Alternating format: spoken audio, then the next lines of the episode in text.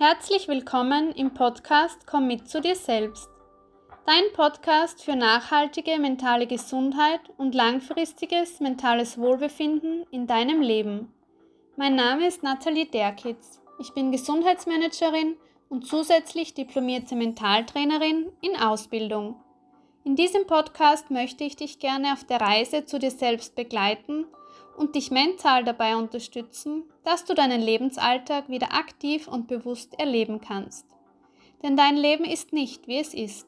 Es ist genau so, wie du es jetzt gestaltest, veränderst und formst. Und genau so, was du selbst daraus machst. Ich freue mich, dass du hier bist und in meinen Podcast reinhörst.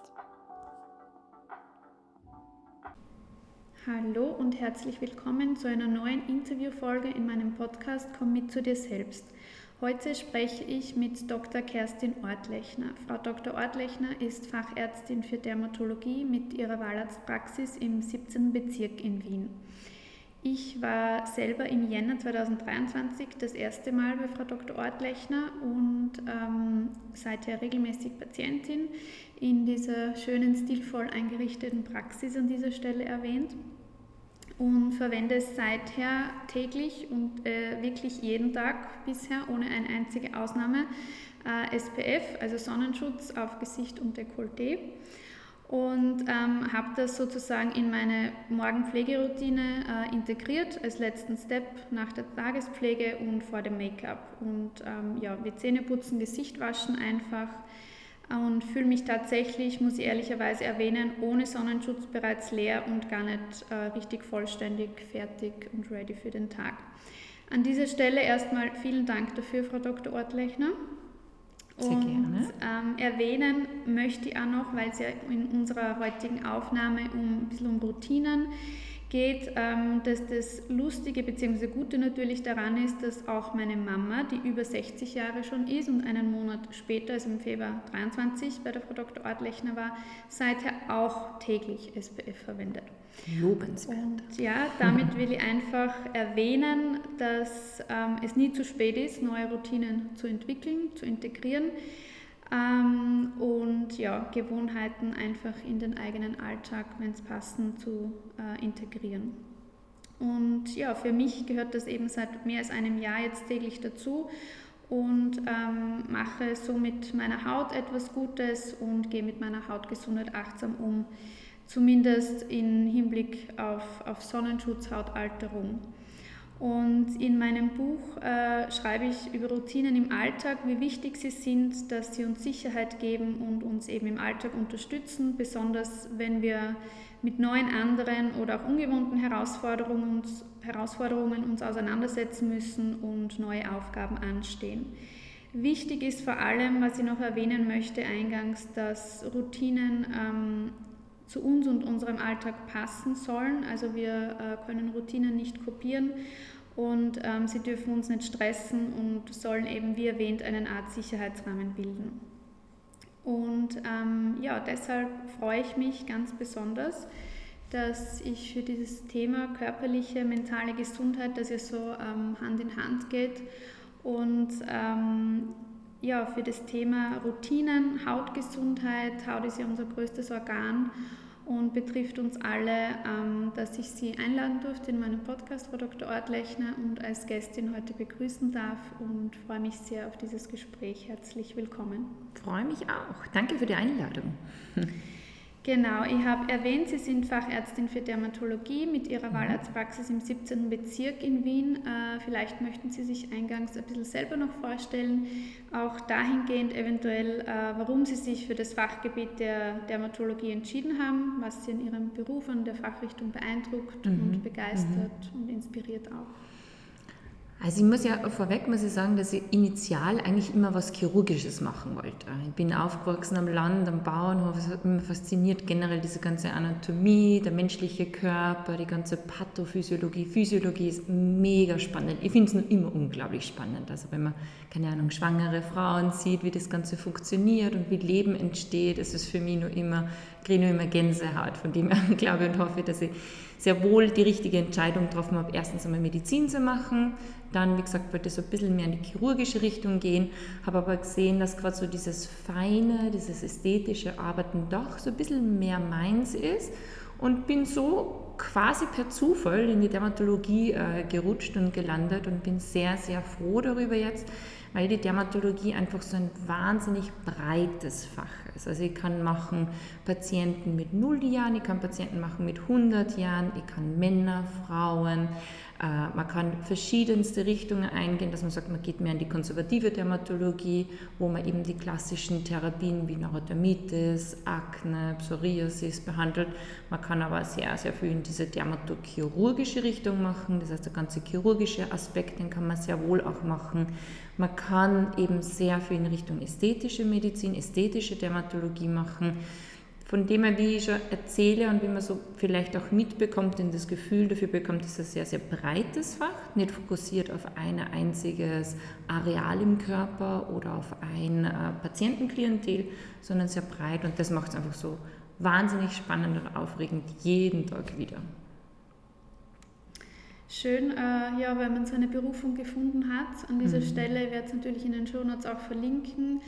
Ähm, Frau Dr. Ortlechner klärt auch sehr viel über Instagram ähm, auf mit ähm, ja, sehr coolen Reels und, und, Beiträgen, aber vor allem sehr informativen mhm. und zeitgemäßen. Und ja, danke auch für diese Expertise, die Sie da immer einbringen, auch was ja. Sehr gerne, da will ganz gute macht. Leute hinter mir stehen, die mir da helfen auch. Ja.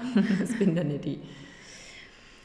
Äh, genau, was machen Routinen für Sie persönlich aus? Was bedeuten für Sie Routinen und welche haben Sie, ähm, wenn Sie die teilen möchten, die ein oder andere in Ihrem eigenen Alltag etabliert? Routinen, glaube ich, muss man mal differenzieren, um was genau geht. Ist jetzt wirklich nur die Skincare-Routine oder sind so alltägliche Routinen? Ich finde und bin überzeugt davon, dass man so diese klassischen Routinen in unserem heutigen Zeitalter schon einbringen soll weil alles so wahnsinnig schnelllebig ist. Es ist alles wirklich so, wie der Name schon Instagram sagt, instant, zack, zack, zack. Es ist jeden Tag was Neues, jeden Tag was anderes.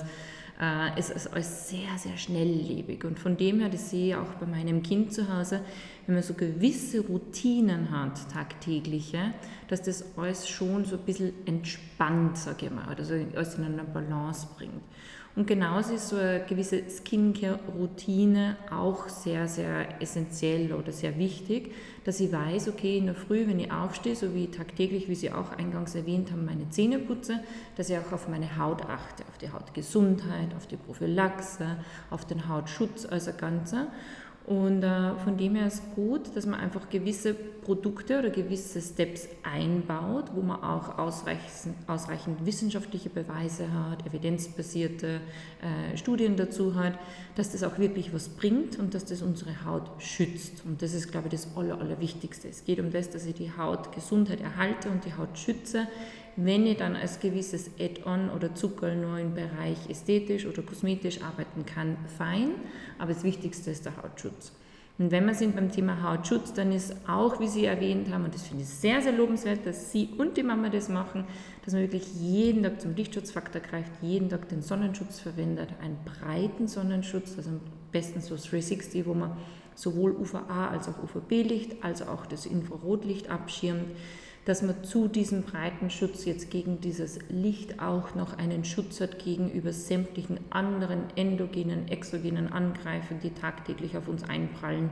Das kann sein Stress, Umweltverschmutzung, Nikotinabusus, dass ich mich da auch noch schütze. Da sprechen wir dann eben von Antioxidantien, also das sind so Art ich bezeichne jetzt immer so ein bisschen kleine Helferlein für die Haut oder so eine Art Körperpolizei, dass ich mich eben gegenüber diesen Angreifern dann noch antioxidativ schütze. Das sind klassische Vitamin C-Serien, zum Teil kombiniert mit Fluoridin oder Ferulsäure. Und so ein bisschen als extra gehört dann noch dazu, dass ich sage, ich schaue, dass meine Haut dann, wenn sie so ein bisschen geschädigt ist und strapaziert ist, dass ich sie wieder regeneriere, repariere. Da kann ich dann am Abend ganz gut das äh, angreifen mit zum Beispiel Niacinamide sind Klassiker, Ceramide, Hyaluron, da gibt es dann ganz viele verschiedene Sachen. Das sind so quasi die drei Steps, die jede in seine tägliche Skincare-Routine einbringen sollte. Wenn ich die drinnen habe, kann ich ein Hackel drunter machen. Alles andere sind so gewisse Zucker, die ich dann noch dazugeben kann, wenn ich möchte. Äh, wenn wir jetzt vielleicht nur eine Erinnerung stellen an alle, die Sonnenschutz meinen, nur bei 40 Grad im Sommer zu verwenden, mhm. warum jeden Tag? Jeden Tag, weil sobald es hell draußen ist, eine UV-Belastung stattfindet. Es ist wurscht, ob es regnet oder bewölkt ist oder ganz dunkel draußen ist. Sobald es hell ist, ist eine UV-Exposition gegeben und deshalb muss ich mich da dementsprechend dann schützen und von dem her 365 Tage im Jahr Sonnenschutz. Heuer 366. Ah, 366, schalt ja. Den einen Tag nicht vergessen. Genau. Wobei der eine Tag wird wahrscheinlich ja, nur irgendwie vielleicht. gehen.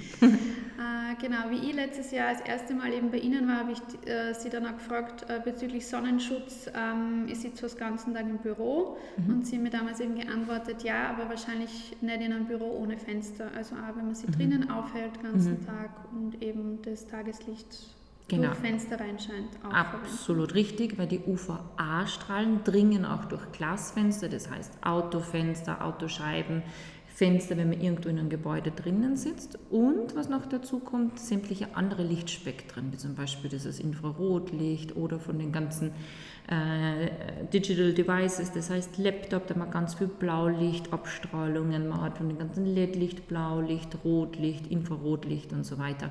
Also von dem her ist Sonnenschutz vielleicht nicht ganz der korrekte Begriff, sondern Lichtschutz ist eigentlich das Wichtigste. Deswegen ist er LSF, also Lichtschutzfaktor, dass man da dementsprechend das verwendet, dass man eben da sicher ist. Äh, was sagen Sie dazu, wenn jetzt so Tagescremen schon ein 30er haben, die mhm. also manche drinnen, SPF, mhm. ähm, reicht das aus oder, mhm. oder auch so ähm, CC-Creams, mhm. Make-up-Produkte haben oft was drinnen? Sicherlich besser als gar nichts, das definitiv, aber wenn ich sage, ich gehe jetzt wirklich auf den Berg, ich bin am Meer, ich bin äh, am See, es ist ganz heiß draußen, es ist Hochsommer, ich fliege irgendwo auf die Malediven, dann reicht dieser Schutz in den Cremen kombiniert nicht aus, weil er zu wenig stabil ist. Also da muss ich unbedingt dann noch einen richtigen 50er Lichtschutzfaktor anwenden, dass ich dann diesen Rundumschutz bzw. diesen adäquaten äh, Lichtschutz aufrechterhalten oder herstellen kann. Die Haut ist ja unser größtes Organ, wie eingangs schon erwähnt. Wir transportieren viel über unsere Haut und sie sagt viel über uns aus. Ähm, wie hängen jetzt die Haut und unsere mentale Gesundheit Ihrer Meinung nach zusammen? Also ich möchte ein bisschen anspielen auf äh, einen Bericht im Kurier vom letzten Jahr, ich glaube, Sie wissen, welchen ich meine, mhm. wo Sie auch gemeint haben oder äh, gesagt haben, hört auf, Akne als unreine Haut zu bezeichnen. Mhm. Und Sie haben auch erwähnt, dass sämtliche Hauterkrankungen eben mit psychischen Belastungen eng verbunden sind. Mhm. Ja, das weiß man. Das ist kein, kein Geheimnis mehr. Das ist mittlerweile ein offenes Geheimnis, dass Haut und Seele, genauso wie Haut und Darmgesundheit, Haut und Hormonhaushalt extrem eng zusammenhängen. Das heißt, sämtliche psychische äh, Situationen, Lagen, Befindlichkeiten spiegeln sie eins zu eins in der Haut wieder. Die Haut ist wirklich, das steht glaube ich auch in meiner Biografie drinnen, ist wirklich so der Spiegel der Seele. Das heißt, wenn es einem nicht psychisch gut geht, wenn ich viel Stress habe, wo man ganz viel Cortisol, Stresshormon ausschüttet, wenn ich äh, schlechte Darmgesundheit habe und so weiter, dann spiegelt sich das alles an der Haut. Und deswegen auch da wieder zu dem Punkt, dass die Haut, die Dermatologie so breit ist. Es genügt oft nicht, dass ich sage, okay, ich habe da zwei, drei Pickel und dort das nur läsional behandeln, sondern ich muss immer eine ganz ausführliche Anamnese machen, mit dem Patienten sprechen, hat er viel Stress, wie ist der Hormonhaushalt, ist die Darmgesundheit intakt und so weiter. Und von dem her ist auch diese interdisziplinäre Arbeit, dass ich oft die Patienten wirklich zu einem Hormonspezialisten schicke oder eben Gesundheitscheck Darm durchführen lasse, weil man da oft auf Sachen dann draufkommt, wo man dann weiß, aha, deshalb ist die Haut so unruhig und instabil und hat gar nicht jetzt wirklich was mit der Haut per se zu tun, sondern eher so diese ganzen Ursachen von innen raus, dass das der Auslöser war. Und äh, von dem her ist es sehr, sehr eng zusammenhängend alles und muss man immer auf alles so gut es geht schauen. Also Sie sind auch halb Psychologin schon wahrscheinlich, ja, ne? Ja, ja, ja, definitiv. Also ich würde gar nicht sagen halb, ich glaube, ich bin ganz viel Psychologin, weil ähm, das, ja, wie gesagt, gerade dieses äußere Erscheinungsbild so sehr äh, auf die Seele oft, also es, es, geht ja in beide Richtungen. Einerseits, wenn ich mich seelisch, psychisch nicht wohlfühle, spiegelt es die Haut. Andererseits, wenn die Haut nicht schön ist oder nicht so intakt ist, habe ich ein bisschen psychische Belastung drunter. Und das ist das, was so extrem wichtig ist, dass man beides nicht außer Acht lässt. Und von dem her, wie Sie richtig sagen, bin ich da ganz oft also ein bisschen Psychologin auch. Keine gelernte, keine fachspezifische, aber wenn es wirklich, ähm, wenn man wirklich sieht, dass jemand unter diesen psychischen Problemen leidet, dann schicke ich die Patienten auch ganz gerne auch einmal Psychotherapie, weil man einfach sieht, vielleicht kann ich da auch was aufarbeiten und aufholen. Und eben, wie gesagt, die Kombination dann aus vielen macht es dann aus, dass, dass man wirklich die Haut wieder verbessern kann oder optimieren kann. Sie haben im Podcast ähm, Carpe Diem mhm. vor, glaube halben, dreiviertel mhm. Jahr, was ich natürlich auch angehört habe, ähm, gemeint, wenn die Patientinnen reinkommen bei der Tür, sehen mhm. sie wirklich schon, ob da Stress vorhanden ist, ob da mhm. psychische mhm. Belastungen vorhanden sind. Mhm. Also das ist wirklich so, äh, die kommen rein und, und ja, für sie ist das, dieser Spiegel scharf ja, gesetzt. Absolut, weil die Haut an sich, also wenn man wirklich nur den äußeren Hautstatus betrachtet, habe ich wirklich viele Patienten oft, die äh, reinkommen und ganz faltige Haut haben und, und, und so wirklich so Hautelastizität verloren ist und so weiter, aber die trotzdem als eine ganze voll strahlen. Also das ist wirklich, die strahlen so von innen raus, wo ich weiß, okay, die sind also ganze gerade gesund und fit und mit sich selber im Reinen und so weiter. Und die brauchen oft dann auch nicht wirklich, dass man denen die ganzen Falten wegspritzt, weil das so absolut zu denen dazugehört. Und vice versa ist auch oft, dass Patienten reinkommen, die eigentlich ein sehr wunderschönes Gesicht haben und relativ gutes Hautbild haben, aber so ganz so fahle Haut haben so ganz traurig, die Augen ganz traurig und so weiter. Also da sieht man wirklich oft im ersten Moment, was oft dahinter steckt einfach und auch da wieder dieser sehr enge Zusammenhang mit der ganzen Psyche und Seele und Haut und so weiter. Und das ist oft halt auch entscheidend, dass man auf das einmal kurz eingeht und mit dem Patienten das in der Anamnese versucht, ein bisschen ähm, herauszuholen, was steckt jetzt dahinter, ist familiäre Situation, ist äh, irgendwie berufliche Situation, die gerade nicht so in Ordnung ist, dann versteht man dann oft auch viel besser gewisse Anliegen, Wünsche, Probleme von den Patienten. Äh, welche wichtigen Infos möchten Sie den HörerInnen jetzt für einen achtsamen Umgang im Alltag als wichtigste Form der Aufklärung sozusagen mitgeben im Bereich Hautgesundheit und, und ja, Verbindung Haut, mentale Gesundheit, wie man mhm. da ein mhm, bisschen darauf mhm. achten kann, selber einmal präventiv und gesundheitsförderlich sozusagen? Also ich bin ja immer da ganz ehrlich und sehr authentisch und ich glaube, ich bin definitiv kein gutes Beispiel, wie man alles perfekt machen kann, weil ich liebe Süßigkeiten, ich liebe Carbs, ich liebe einmal in die Sonne zu gehen, ich liebe äh, einmal Party zu machen. Also ich glaube, das Wichtigste ist trotzdem nur immer, dass man so wie überall im Leben diesen gesunden Mittelweg findet, diese Balance findet. Weil wenn ich mir jetzt nur kastei und sage, oh Gott, ich darf ja keine Süßigkeiten essen wegen der Haut und ich darf ja nicht irgendwie mal in die Sonne gehen und so weiter. Das schränkt einen, einen selber im Leben so ein, glaube ich, dass dann trotzdem wieder so diese Lebensfreude bis zu einem gewissen Grad verloren geht. Und von dem her ist dieser gesunde Mittelweg, glaube ich, die Essenz von diesem halbwegs zufrieden sein und glücklich sein. Und ich weiß, es hat jeder von uns seine Backel zu tragen. Und es gibt Höhen und Tiefen in dem. Ich habe auch schon so viele Tiefen in meinem Leben gehabt. Da geht es oft nicht anders, dass man mal äh, einfach nicht fit ist und dass die Haut dann das auch spiegelt, dass man nicht ganz fit ist. Ähm, das gehört, wie gesagt, dazu. Aber im Großen und Ganzen, wenn man versucht, so halbwegs einen Mittelweg überall zu finden, ist, glaube ich, das das Entscheidendste. Und rein von der Haut gesehen her, eben dieser tägliche Lichtschutzfaktor, täglich Antioxidantien anzuwenden, nicht in die pralle Mittagssonne legen. Wenn ich gerne in die Sonne gehe, dann vielleicht so ab 15 Uhr und dann mit ausreichend Sonnenschutz. Das sind so die wichtigsten Faktoren, die ich eigentlich allen meinen Patienten mitgeben kann und mitgeben möchte. Wie oft sollte man nachschmieren, wenn man jetzt ganz nah am Berg ist oder mhm. am Meer ist? Oder, ja, es kommt immer darauf an, wie viel Abrieb das ist. Das heißt, wie oft tue ich mich zum Beispiel aus- und anziehen, wie oft reibe ich mich mit dem Handtuch ab, ähm, schwitze ich sehr viel, tue ich mich körperlich betätigen, das heißt, betreibe ich Sport, wo natürlich alles viel mehr abbringt und so weiter. Sollte man dann dementsprechend regelmäßig nachtragen. Wenn ich sage, ich gehe jetzt raus und sitze den ganzen Tag im Büro, dann reicht es wahrscheinlich einmal, dass ich das Ganze äh, nachtrage, den Sonnenschutz oder den Lichtschutz. Wenn ich jetzt am See bin, am Meer bin, dann ist schon ratsam, dass man wirklich so alle zwei, drei Stunden wieder Sonnenschutz auftragt. Ja, doch so oft. Ja, schon, weil gerade eben mit diesem Schwitzen und Abtrieb mit dem Handtuch oder dann zieht man sich immer schnell irgendwie äh, ein T-Shirt drüber und so, dann, dann ist immer dieser Abrieb da und das sollte man sich dann doch nachschmieren. Wenn wir jetzt nur einmal kurz zum so oder beim Sonnenschutz bleiben, wo wir ja schon mhm. sind, ähm, wie viel und wie trage ich richtig auf? Das ist ja auch so. Also muss ich auch lernen. Beim Sonnenschutz gibt es niemals zu viel. Dann gibt es ja so verschiedenste Regeln. Da gibt es die Löffelregel, da gibt es die Fingerregel und so weiter. Ähm, also das Wichtigste ist einmal, zu viel bei Sonnenschutz gibt es quasi fast nicht. Das, es ist eher so, dass die Patienten viel zu wenig Sonnenschutz auftragen. Sonst gibt es so diese Zwei-Finger-Regel, dass ich sage, wenn ich wirklich nur das Gesicht äh, mir einschmiere, dass ich zwei Finger, Zeigefinger, Mittelfinger, einen, äh, also einen Cremestrich drauf gebe und das fürs ganze Gesicht verwende. Wenn ich sage, ich nehme den Hals dazu, dann ist die Drei-Finger-Regel und für den Körper ist so ein bisschen diese Esslöffel-Regel, wobei da ist einfach, dass ich darauf achte, dass ich wirklich gleichmäßig und gut überall eingeschmiert bin. Da brauche ich jetzt nicht immer dastehen und mit dem Löffel das Ganze abwiegen.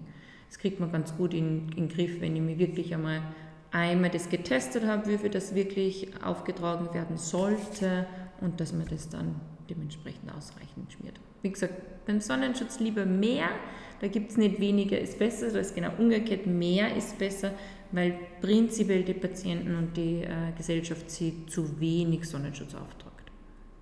Wie bringen Sie Ihr Kind dazu, sich ah, einzuschmieren und Ihren Mann? Also eben noch keine Kinder, aber einen Partner. Also der Mann ist ganz brav mittlerweile, also da muss ich wirklich loben an dieser Stelle. Das Kind ist ein klassisches Dermatologenkind, der so laut schreit und so schnell davon rennt, wenn ich mit der Sonnencreme nur in die Nähe komme, dass äh, wie er noch kleiner war, oft echt mega schwierig war einzuschmieren.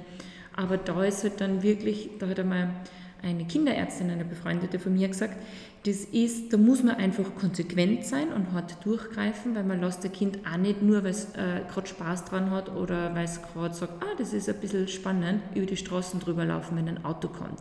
Da fasst man dann auch das Kind und haltet es bei der Hand, dass man sagt, hey hoppala, so nicht. Und so ist, glaube ich, auch beim Sonnenschutz, dass man dem Kind wirklich von Anfang an vermittelt, dass es wichtig ist, dass es um die Gesundheit geht, dass die Haut verbrennen kann, dass man da wirklich dann schwer erkranken kann, wenn man halt wirklich immer wieder vermehrt diese Sonnenbrände hat und so weiter.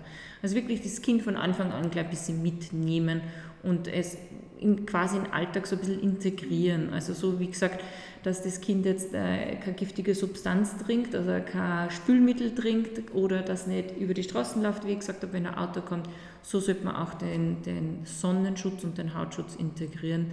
Man muss nicht übertreiben, aber gerade bei den Kindern ist wichtig und oft hilft dann auch dieser textile Sonnenschutz, dass wirklich eine Kappe aufsetzen, dass ein UV-T-Shirt anziehen und so weiter. Das hilft ganz gut.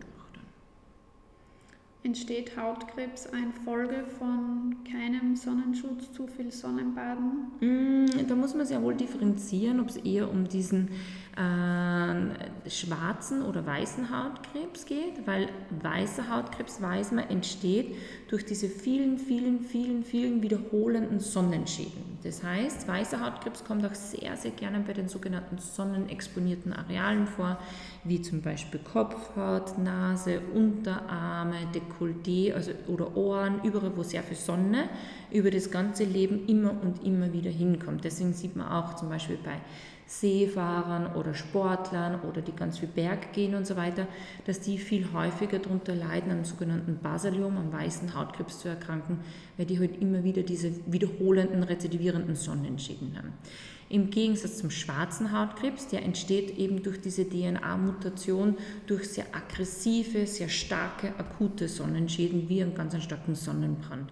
Und vor allem bei Kindern, und sind wir wieder beim Schutz von den Kindern, bis zum 18. Lebensjahr. Also der schwarze Hautkrebs, das Melanom, determiniert sie bis zum 18. Lebensjahr mit 80 Prozent. Alles darüber hinaus ist nur mit 20 Prozent. Das heißt, gerade der Sonnenschutz bis zum 18. Lebensjahr ist so wahnsinnig wichtig und vor allem bei Kindern so wahnsinnig entscheidend, weil diese DNA in die Zellen noch so sensibel ist bei den Kindern, wenn dann wirklich Sonnenschäden entstehen durch Sonnenbrände oder zu viel intensives Sonnenbaden, es eben zu dieser DNA-Mutation kommen kann, sie das festsetzt bis zum 18. Lebensjahr und erst dann in weiterer Folge, so ab 25, 30, 35 oder noch höheren Lebensalter, dann wirklich eben dieses Melanom wächst und entsteht. Das ist der Unterschied zwischen schwarzen und weißen Hautkrebs, ganz grob zusammengefasst. Mhm. Warum ist die jährliche Kontrolle beim Dermatologen so wichtig, würden Sie jetzt den HörerInnen sagen? Also sprich auch Muttermalkontrolle, mhm. was ja jährlich gemacht werden sollte. Und wie veranschauliche ich diese Wichtigkeit zum Beispiel einer Person, die Kontrollen bisher nicht gemacht hat, mhm. als nicht wichtig an, angesehen hat oder noch immer nicht ansieht eben wie schaffe ich hier Aufklärungsarbeit, aber vor allem auch Bewusstseinsschaffung in diese Richtung? Mm, ganz einfach, indem man eben Zahlen und Fakten preisgibt. Und es ist de facto wirklich so, dass mehr Leute an Hautkrebs erkranken bis zum 30. Lebensjahr als wie an sämtlichen anderen Krebsarten. Also mehr als wie Brustkrebs, mehr als wie Lungenkrebs äh, und diverse anderen Krebsarten erkranken mehr Leute als die Haut oder es ist die Krebsart Nummer 1 bis zum 30. Lebensjahr. Und wenn ich weiß, dass so viele darunter leiden, ist diese Vorsorge, das heißt diese mindestens einmal jährliche Muttermalkontrolle, so viel wichtiger und besser als wie die Nachsorge.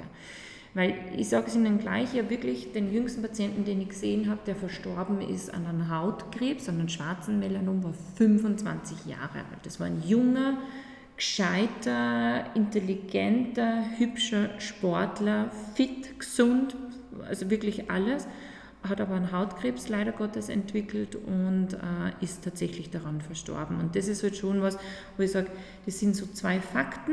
Wenn ich das einmal höre und wenn ich das an meinen Freunden erzähle, dann sind die wirklich sehr, sehr konsequent dahinter, dass sie sagen, so wie ich zweimal im Jahr zum Zahnarzt gehe oder einmal im Jahr zum Gynäkologen oder zum HNO, so wie immer, versuche ich wirklich bewusst, mir einmal im Jahr als vorzunehmen, dass ich zum Hautarzt gehe, also zum Facharzt für Dermatologie und dass der dementsprechend diese Hautkrebsvorsorge durchführt.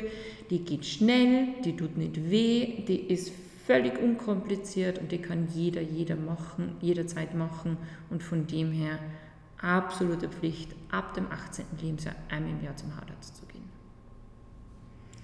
Spannend, ja, oder auch erschreckend, das Beispiel mit 25 mhm. Jahren mhm. als gesunder mhm. Mensch an Hautkrebs zu sterben. Ja. ja das ist echt nicht zu unterschätzen, die ja. Gefahr.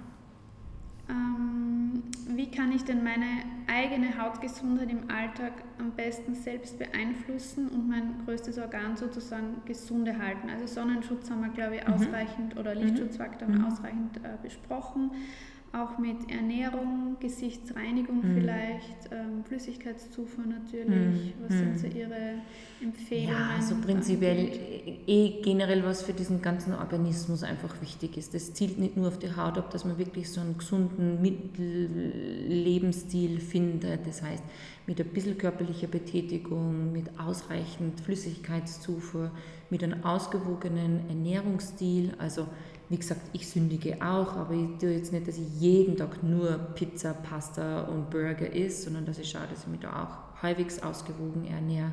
Äh, kein Rauchen, kein Alkohol, Lichtschutzfaktor haben wir eh gesagt. Das sind so die wichtigsten Dinge, die man jedem mitgeben kann, aber das wirklich sich auf den ganzen Organismus auswirkt und jetzt nicht nur auf die Haut. Haut ist am entscheidendsten neben der Lichtschutzfaktor und die Antioxidantien und plus diese ganzen anderen Zusatzsachen, dass ich nicht rauche, nicht trinke oder wenig trinke und einen gesunden Lebensstil habe, das ist das Wichtigste. Und schon ausreichend Wasser trinken, auch beeinflusst ja. das die Haut ja. schon extrem? Schon, klar. Wenn ich dehydriert bin, das heißt zu wenig Wasserzufuhr habe, dann fällt die Haut ein, dann ist sie ganz so ähm, faltig und so dehydriert. Das sieht man dann oft ganz gut auch bei den Patienten, die so fahl sind und so ganz so eine eingefallene Haut haben, dass sie vielleicht auch einfach zu wenig trinken. Wie viel empfehlen Sie als? Ah, das kann man nicht pauschalisieren. Das, ist, das hängt natürlich ab vom Geschlecht, Alter, Körpergewicht und so weiter. Aber so Pi mal Daumen, wie man es immer hört, diese zwei Liter Flüssigkeit pro Tag, die sollte man schon, wenn es geht, erreichen. Ist halt natürlich schon abhängig auch davon, wie ist die ganze Nierensituation, wie ist generell dieser ganze äh, Körper benannt, der Organismus. Das ist entscheidend, aber grob Pi mal Daumen 2 Liter pro Tag für die meisten von uns ist eine gute Faustregel. Äh, Thema Gesichtsreinigung mhm. der, morgens und abends. Mhm. Äh, morgens und abends, weil, also es reicht nicht einmal am Tag, mhm. wie wir alle wissen, aber... Zweimal täglich ganz einfach. Also am Abend ist eh logisch, wenn ich den ganzen Tag unterwegs bin und gerade die Gesichtshaut ist ja ständig exponiert sämtlichen äußeren Umständen, also da habe ich ja keinen Schutz wie durch eine Kleidung oder so dass ich am Abend gut reinige und in der Früh eben auch diese gute Reinigung, weil die Haut nicht nur das größte Organ, sondern auch das größte Entgiftungsorgan ist. Das heißt, was wir alles entgiften, vor allem in der Nacht, wenn wir schlafen, äh, findet ganz, ganz viel über die Haut statt. Und das ist alles talggebunden, das heißt die ganzen Schlagstoffe, Giftstoffe und so weiter werden über die Talgdrüsen, über diesen talggebundenen, äh, über das Material ausgeschieden. Das heißt, wenn ich in der Früh jetzt mein Gesicht nur schnell mit Wasser nachwasche nach dem Zähnenputzen, wird man nie ausreichend diese ganzen Schlagstoffe, Giftstoffe und so weiter entfernen können. Von dem her ist mein Credo, dass man zweimal am Tag gut reinigt, auch mit, ähm, mit, mit Reinigungsmittel reinigt. Wobei da ist so, dass man nicht zweimal täglich scharf reinigen muss, sondern es reicht aus, wenn ich wirklich einmal täglich eine gute Porentiefenreinigung äh, verwende und einmal so ein bisschen eine mildere Reinigung, die aber eben ähm, auch diesen, wie ich zuerst gesagt habe, nicht nur wasserlöslich ist, sondern auch talglöslich ist, damit dementsprechend diese ganzen Ausscheidungsstoffe äh, gereinigt werden. Was sind denn Ihre äh, Schritte in der Pflegeroutine, Pflegegewohnheit? Meine Schritte sind ganz einfach. Keep it simple, liebe Keep it simple and safe, dieses KISS-System, was ich da sehr, sehr gern mache. Aber das, was ich mache, ist mit sehr guten, sehr hochqualitativen, evidenzbasierten äh, Produkten unterlegt. Das heißt, in der Früh als ersten Schritt tue ich mich reinigen. Da verwende ich ganz gern diese porentiefe Reinigung. Als zweiten Schritt kommen immer, immer, immer Antioxidantien, zwei bis drei Tropfen drauf. Als dritten Schritt gebe ich das Hyaluronsäure-Serum drauf. Als vierten Schritt habe ich eine Pflege für mich adaptiert, weil ich so ein bisschen unter Rosatia neige und leide, ähm, dass ich dort eben äh, Pflege drauf gibt, die die ganze Haut stabilisiert und beruhigt und abschließend dann natürlich diesen Lichtschutzfaktor. Am Abend ist nur ein bisschen einfacher, da tue ich die Haut nur reinigen und dann mache ich ganz gern so ein bisschen diesen ähm, Cell Cycle, also diesen, äh, diesen Skincare Cycle durch, dass ich sage, ich verwende einmal nur so eine reparierende Pflege mit Niacinamide. Am nächsten Tag gebe ich ein bisschen mehr zurück, indem ich Resveratrol und BE nur einbaue, also ebenso Antioxidantien. Dann mache ich mir an einem Abend, dass ich gar nichts drauf gebe, dass die Haut wirklich atmen kann, dass sie äh, sie gut erholen kann. Was ich nicht mache, das ist aber bedingt, weil ich unter Rosatia leide, dass ich aggressive Substanzen verwende, wie Fruchtsäuren oder Retinol, weil ich einfach unter Rosatia leide und sehr sensible Haut habe. Heißt aber nicht, dass das alle anderen Patienten auch nicht machen sollen, weil wenn ich eine sehr fettige, dicke, unreine Haut habe, dann ist es sehr, sehr gut, wenn ich eben, wie gesagt, einmal Fruchtsäure oder Retinol einbaue. Sie haben jetzt erwähnt, spannend auch für mich persönlich, einen mhm. Abend gar nichts ja, auftragen. Ja, ja. Ähm, ich sage immer, man soll, so wie auf den ganzen Körper, soll man so ein bisschen auf die Haut auch hören. Wenn die Haut sagt, hm, jetzt ist sie ein bisschen irritiert und spannt und so weiter, dann braucht sie natürlich Unterstützung. Aber genauso hat man Tage dabei, wo man sagt, wenn man sich das Gesicht reinigt, dass sie sich ganz gut anspürt, dass sie einfach einmal nichts drauf gibt. Aber das muss jeder so ein bisschen ins Gefühl bekommen, beziehungsweise kann man auch mit dem Dermatologen besprechen, weil es natürlich auf den Hautstatus drauf ankommt, ob jetzt wirklich gar nichts drauf gibt oder ob ich einmal eine ganz reichhaltige Maske drauf gibt. Das kriegt man selber ganz gut ins Gespür, ist aber oft ganz gut, wenn man mit dem Facharzt vorher spricht, was ist für mich wirklich richtig äh, indiziert und gut. Mhm. Spannend, muss ich vielleicht einmal selber ausprobieren. Danke für den Tipp. Ich, bitte, bitte. Ich fühle mich nämlich sehr, also wenn ich nur Gesicht reinige, freue ich mhm. mich richtig auf die mhm. Creme eben danach, mhm. was so mhm. natürlich Feuchtigkeit spendet und mhm. es ausgetrocknet ist. Mhm. Aber vielleicht einmal. Ja. Wie gesagt, wenn einmal ein Tag dabei ist, wo Sie sagen, keine Ahnung, äh, kurz vor den Tagen zum Beispiel, wo die Haut viel mehr Fett produziert oder dass man irgendwie mal zu viel gegessen hat und so weiter und man fühlt sich also ganz eh so überlastet unter Anführungszeichen, dann braucht die Haut oft einfach auch mal so ein bisschen die Pause und die Ruhe. Mhm. Und äh, wenn man das so halbwegs spürt, dann kann man mal auch bewusst gar nichts drauf geben. Wenn ich aber sage, okay, reinige jetzt meine Haut und danach spannt sie richtig, na dann, dann schreit sie förmlich danach und dann kann ich sehr wohl was drauf geben. Mhm. Hauterkrankungen so im Jugendalter, vor allem, also nicht nur im Jugendalter, aber Akne und äh, Neurothermitis angesprochen. Mhm. Sind mhm. äh, das stressbedingte Faktoren, sage ich jetzt einmal, oder? Also die, die Faktoren zur Verschlechterung oder dass das äh, einfach dann äh, das Ganze verstärkt, definitiv. Ursachen nein. Also die Ursache sowohl bei Neurodermitis als auch bei Akne ist nicht der Stress alleine. Verschlechterung durch diese Faktoren ja, aber nicht die Ursache. Okay. Gut, ähm, zum Abschluss habe ich immer mhm. noch ein paar persönlich gerichtete Fragen an meine Gästinnen. Ui. Was da drin, es geht ans Eingemachte, na, ähm, einfach nur, was mentale Gesundheit für sie persönlich im Alltag bedeutet, mhm. was es für sie braucht und wann und womit, wodurch sie sich in ihrem eigenen Alltag mental wohl und gesund fühlen. Mhm, mhm. Hm, ich glaube, dass mir das schon ein bisschen leichter tut, dass ich jetzt da definitiv anders da sitze und stehe als wie mit 25, weil mir das Leben schon sehr viel gelehrt hat und durch das schon sehr resilient worden bin, muss ich ganz ehrlich sagen. Und auch immer wieder reflektiere. Mein Mann ist da ein super, super Psychologe oft, weil der selber sehr, sehr viel durch seine profisportliche Karriere äh, ganz viel mit Mentalcoaches zusammengearbeitet hat und diese Reflexion immer sehr wichtig ist. Aber eben auch diese Resilienz, dass man sie wirklich besinnt auf das, was wirklich, wirklich wichtig ist im Leben. Und das ist an oberster Stelle die Gesundheit, weil es fällt und steht alles mit der Gesundheit. Die kann man natürlich nicht oft beeinflussen. Aber wenn man gesund ist, dass man sich das wirklich versucht, jeden Tag einmal kurz zu Herzen zu nehmen und zu sagen, hey, ich bin gesund und alles andere kann man irgendwie regeln und alles andere wird sich irgendwie äh, verbessern oder auflösen und wie auch immer. Ähm, das ist, glaube ich, das Aller, Allerwichtigste.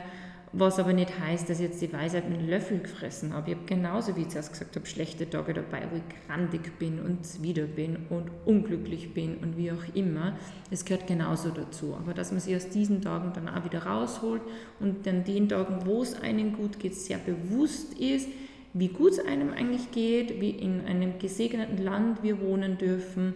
Und wie gesagt, wenn man gesund ist, dass man sämtliche andere Probleme meistens gut lösen kann. Und wenn man glaubt, okay, da gibt es keinen Ausweg mehr und da gibt es keine Lösung mehr dafür, dass man sich wirklich Hilfe sucht. Das ist so entscheidend. Das ist wurscht, in was für einen Bereich das geht.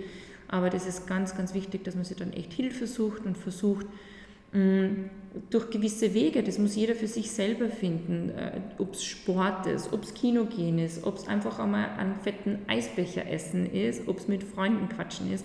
Ich glaube, das muss jeder Einzelne für sich selbst rausfinden, was einem gut tut. Und dass man dann im Großen und Ganzen mit diesem gesunden Mittelweg, wie ich es heute schon ein paar Mal erwähnt habe, äh, versucht, dass man so halbwegs sein Leben lebt und genießt. Und das ist so ein blöder, abgeschlagener Spruch, aber dass man so wirklich jeden Tag lebt, als sei es dein letzter. Und zumindest jeden Tag, auch wenn er nur so schlecht ist und katastrophal ist, sie eine Kleinigkeit rauspickt, wo man sagt, hey, deshalb ist trotzdem lebenswert und deshalb bin ich da und, und dass man sich das dann rausnimmt und so eigentlich dann erschlafen geht, glaube ich, das ist das Wichtigste. Ja, sehr schöne Ansätze und äh, Gedankenanstöße für die HörerInnen. Ähm, Wenn es oft nur so leicht wäre. Ja, genau. Nicht irritieren lassen. Jeder hat seine Tiefen und schlechte Tage. Hilft, glaube ich, schon von unterschiedlichen Expertinnen, auch vor allem von unterschiedlichen Personen, die man so ja, auf dem Weg, auf dem Lebensweg halt trifft und mhm. natürlich speziell von, von Ärztinnen und Expertinnen mhm. ist es immer ganz wichtig, ähm, einen Rat so geht, unter Anführungszeichen zu bekommen oder ähm, Erfahrungen geteilt zu bekommen. ja, wir sind auch nur Menschen. Ja, also wie gesagt, Ärzte ja haben genauso und Experten. in den Köpfen ein bisschen verankert die ist. Und wenn man da diese Reminders eben oft ähm, gehört, gesehen bekommt, ist schon sehr wichtig. Mhm. Ja, für einen auch selber, ich glaube, das weiß man auch selber. Mhm wie Sie gesagt haben, wenn es nur immer so einfach wäre, aber wenn man sich immer daran erinnern und äh, reflektiert, mhm. dann wird es zumindest ein bisschen einfacher.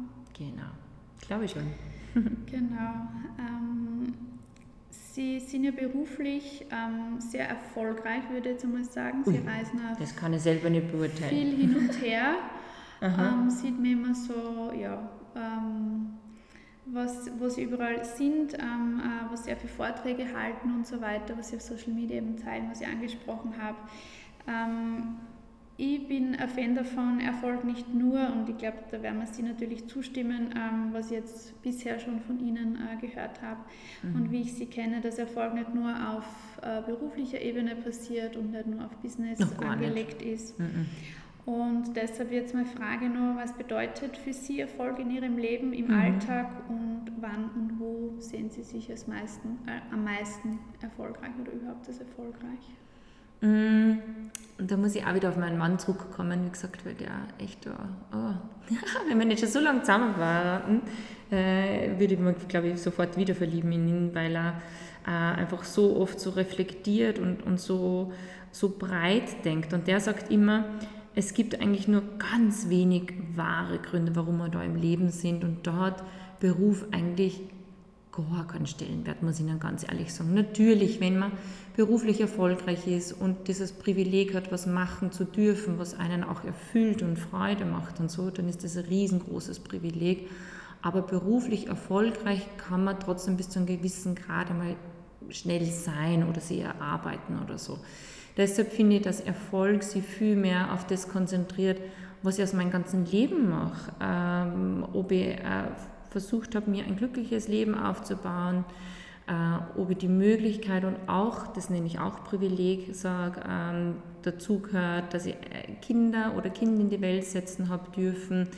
Da, das ist für mich viel mehr Erfolg, dass ich sehe, ähm, wie, wie wird mein Kind groß, ist es sozial kompetent, ähm, habe ich es geschafft, dass ich dem Kind wirklich so diese wirklich wichtigen Dinge im Leben beibringe. Ähm, das, das sind für mich so, ich würde es ja nicht Erfolg, sondern ich würde es vielleicht Aufgaben bezeichnen, die wir im Leben haben. Und wenn man die dann halbwegs gut erfüllt und in diesem Sinne impliziert erfolgreich erfüllt, das ist, glaube ich, das, was Leben dann tatsächlich ausmacht. Also Beruf, ja, wie gesagt, wenn man das Privileg hat, gehört es dazu, aber an oberster Stelle steht definitiv eher so dieses ganze private, familiäre, Freunde.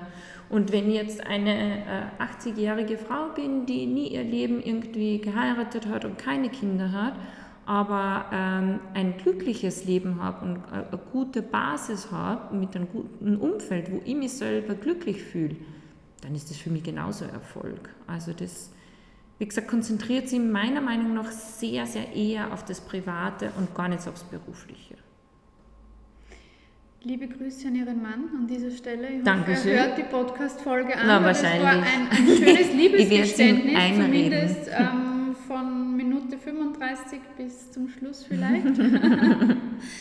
Ähm, ja, richten Sie ihm gerne aus. Er wäre vielleicht ein, ein nächster spannender Podcast-Gast. ja, sicher wenn spannender er, ist er wahrscheinlich. Wenn er doch so, ähm, ja, in Sportler sind ja oft in die mentale Richtung sehr mm, mm. gekräftigt und ja, genau. Da müsste man seinen Mentalcoach in Werner Zöchling nur einbeziehen, glaube ich, weil der ist der, der was uns am meisten beibracht hat und, und am meisten ja, könnte coacht. an mir. Ich bin in der Ausbildung zur Mentaltrainerin jetzt eben. Mhm.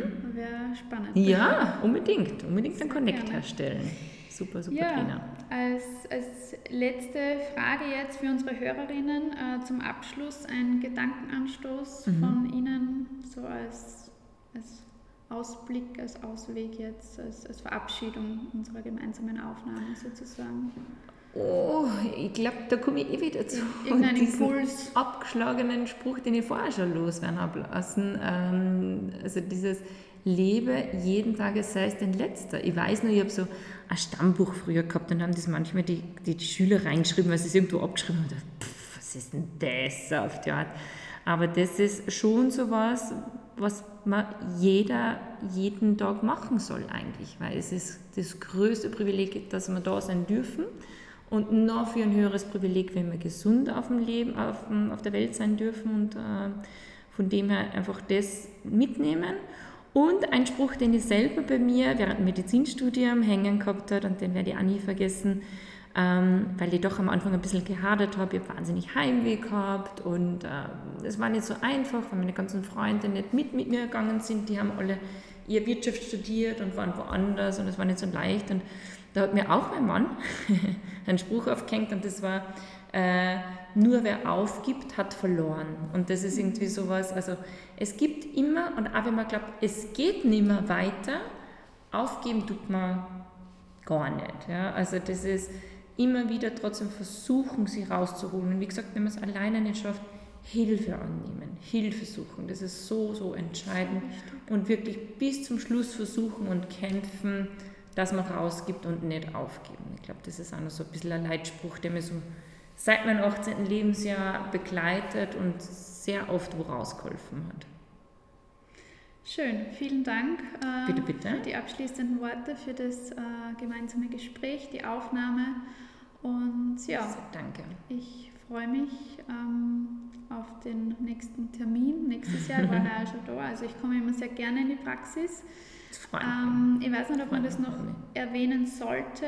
Mhm. Ist es schon äh, spruchreif, dass Sie umziehen, weil wir jetzt erwähnt, dass Sie im 17. Bezirk mhm. sind oder eh noch nicht? Ja, ja, nein, es ist spruchreif. Die Bauarbeiten sind voll im Gange, aber es ist ein Riesenprojekt, das was mir manchmal zur Verzweiflung bringt. Da sind wir wieder bei diesen Tiefen. Aber ich denke mir, mein Gott, ich, gesund, ich bin gesund, ich habe eine gesunde Familie zu Hause und alles andere ist irgendwie machbar. Aber ja, wir werden umsiedeln, wir werden in den siebten Wiener Gemeindebezirk siedeln, voraussichtlich im Sommer. Heuer schon? Heuer schon. Ah, okay, genau. Deshalb wollte ich das ansprechen, weil ich gesagt habe, im 17. und nicht, ja. das dann heißt, du hast irgendwas Falsches. Ja, ja, ja. Ähm, nein, nein, ja. nein. Wir werden voraussichtlich okay. im Sommer siedeln. Genau. Also alle für die Termine an dieser Stelle bis Sommer noch im 17. und dann im 7. Aber das sieht man genau. dann eh alles auf der Homepage. Und genau, genau. Das werden wir groß kommunizieren. Zeit, genau, ist das ja nicht so schwierig herauszufinden. Genau. Gut, vielen Dank, Frau Dr. Ortlechner, für die eingebrachte Expertise Sehr gerne. und das Gespräch. Danke.